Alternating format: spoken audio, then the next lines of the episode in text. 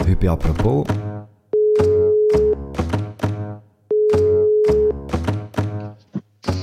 Ja. Hallo. Oi. Du, ähm, hey, jetzt haben wir vorher noch schnell geredet wegen der Aufnahme.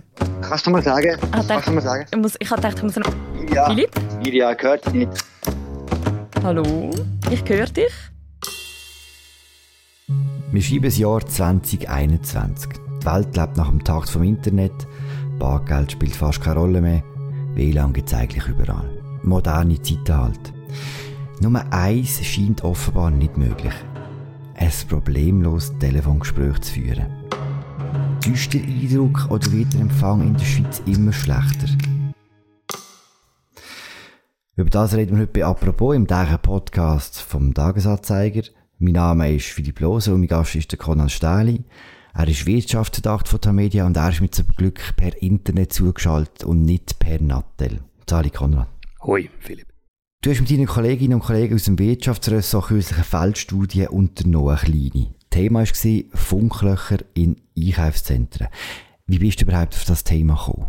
Äh, So wie bei vielen Artikeln, die die Leute bewegen, durch persönliche Erfahrungen. Ich gehe, wie die meisten auch, etwa die Post in den Supermarkt und mir ist dort äh, wiederholt negativ aufgefallen, dass ich keinen Empfang mehr habe, wenn ich die Heime will nachfragen, ob ich wirklich das richtige Produkt poste, wenn ich mehr, erfahr mehr, mehr Informationen über das Produkt will herausfinden über das Internet. Oder amigs höre ich natürlich auch Podcasts, Sex, sicher der Zeit oder apropos. Vielleicht sogar auch sehr schön. Was hat denn deine kleine Studie ergeben? Bist du der Einzige, der das Problem hat? Bei weitem nicht. Ich habe im Freundeskreis umgefragt, ich habe auf der Redaktion umgefragt und es hat jeweils grosse Reaktionen hervorgeworfen. Ganz viele Leute haben gesagt, ja, das passiert mir auch die ganze Zeit und das nervt. Gewisse Leute haben dann natürlich auch gesagt, hey, ist doch eigentlich mal gut, wenn man nicht immer ständig connected ist. Ja, und unsere kleine Studie, die wir dann im Ressort gemacht haben mit Speedtest-Apps auf dem Handy, wo man die Geschwindigkeit kann messen kann, hat ergeben, dass tatsächlich in vielen Supermärkten die Mobilfunkqualität nicht besonders gut ist. Okay. Ist das den Einkaufsläden bewusst? Das ist ihnen durchaus bewusst. Einige tun Repeater einbauen, wo das Netz, das aussen dran an der Filiale ist, repeaten, also wiederholen. Andere tun eigene Mobilfunkzellen aufbauen in Kooperation mit den grossen drei Netzbetreibern. Das sind Swisscom, Sunrise UPC und Salt. Das ist allerdings dann sehr teuer, wenn man wirklich eine eigene Antenne aufstellt, dort, damit die Leute über die können ins jeweilige Netz zugreifen. Es gibt ja Läden, die ein eigenes WLAN anbieten. Ist das denn eine Alternative? Das ist teilweise eine Alternative, sicher. Und äh, Detailhändler sagen auch, dass sie das konsequent machen und dass man sich darum nicht aufregen soll. Es ist auch tatsächlich so, dass wenn man sich dort einmal eingeloggt hat, dann ist man drin, in allen Filialen von dieser Kette für mehrere Monate, teilweise für sechs, teilweise für länger. Es gibt allerdings schon ein paar Probleme dabei. Erstens ist das mit dem Einloggen so eine Sache. Man kommt dann einen Code zugeschickt über per SMS, aber wenn du keinen Empfang hast, kommst du den Code darüber. Heißt, du müsstest eigentlich aus den Filialen raus, zum, ja, du verstehst es.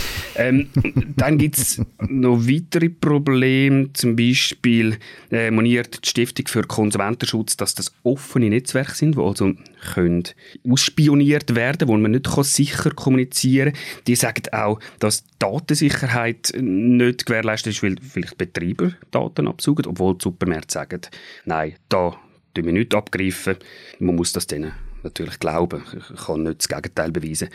Und dann gibt es noch das Problem, dass man natürlich nicht normal jemandem kann anrufen kann wenn man nur in einem Wi-Fi ist. Also ich kann nicht meiner Mutter aufs Festnetz anrufen. Allerdings gibt es eine Option, wo Wi-Fi-Calling heißt bei moderneren Handys. Die kann man einstellen und dann kann man das trotzdem machen. Aber das ist natürlich auch ein extra Schritt, der mühsam ist.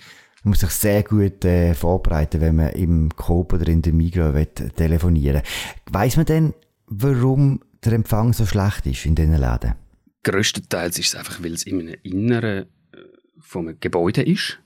Das sind Stahlträger verbaut, das sind Tonnen an Beton. Das schirmt natürlich den Empfang ab. Möglicherweise sind auch Kühlregale ein Faktor. Ich weiß, habe das nicht herausgefunden bei einer Recherche. Ein weiteres Problem, und da werden wir sicher noch darauf sprechen kommen, ist, dass das Datenvolumen in der Schweiz ständig zunimmt und die Netze mittlerweile nicht mehr nachmögen. Mhm. Komm, wir schwätzen ein bisschen allgemeiner über Telefonempfang. Äh, es gibt ja verschiedene Orte, wo es nicht gut funktioniert, nicht nur im Einkaufsladen. Wer im Zug durch die Schweiz fährt, kann eigentlich kein anständiges Gespräch führen. Einfach kurz zum Erwähnen, am schlimmsten ist wirklich kurz nach Holten. Das ist einfach ein grosses schwarzes Loch von der Schweiz. Abgesehen davon, dass es vielleicht ja nicht sinnvoll ist, dass man die ganze Zeit telefoniert, trotzdem die Frage, wo ist denn das Problem? Eben, sind die Daten, sind nicht überlastet, wo ist das Problem? Ja, das sind sie. Das Datenvolumen, das wir verbrauchen, verdoppelt sich alle zwei Jahre. Seit 2010 hat das sogar ums 200-fache zugenommen. Das hat die Sonntagszeitung vor zwei Monaten geschrieben und hat sich dabei auf eine Studie von der Firma Sotomo berufen. Am stärksten ist das Wachstum übrigens auf dem Land.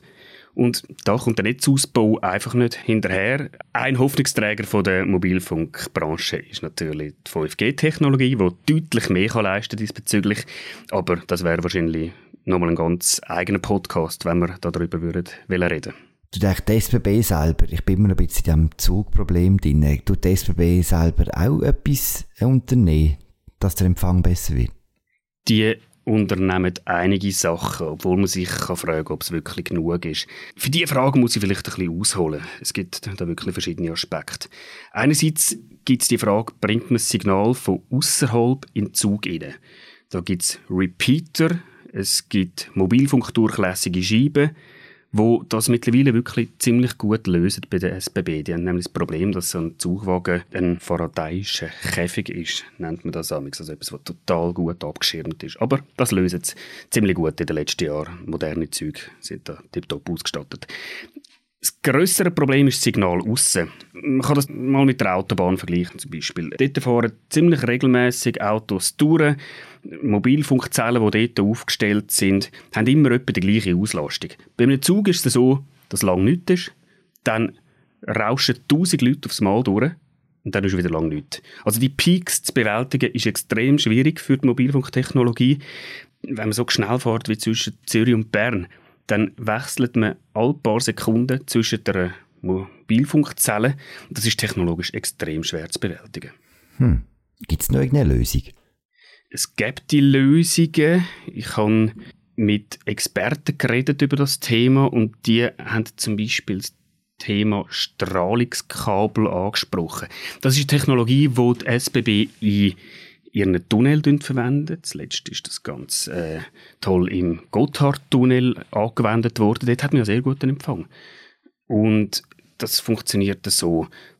Das ist wirklich ein Kabel, das durch den Tunnel durchgeleitet wird und außerhalb von dem Tunnel an das Glasfasernetz angeschlossen ist. Und das ist so nah an der Bahnstrecke dran und exklusiv für die Bahnpassagiere reserviert und fürs Bahnpersonal und den Zugführer, für die ganze Technik dort natürlich, dass Qualität kann gewährleistet werden. Jetzt ist die Frage, kann man das auch außerhalb von einem Tunnel anwenden? Das ist eine Frage, die die SBB und Mobilfunkbetreiber unter sich klären müssen. Am Schluss ist es wahrscheinlich einfach eine Kostenfrage. Spielt es auch eine Rolle, und das ist jetzt ein bisschen eine banale Frage, was für einen Anbieter man hat. Also im, im Sinne von, wenn jetzt ein vom einen Anbieter zum anderen Anbieter äh, anruft, ist das schwieriger, als wenn es beim gleichen sein. Gibt es irgendeinen Unterschied? Wenn du das jetzt ganz wissenschaftlich genau würdest messen, wahrscheinlich schon.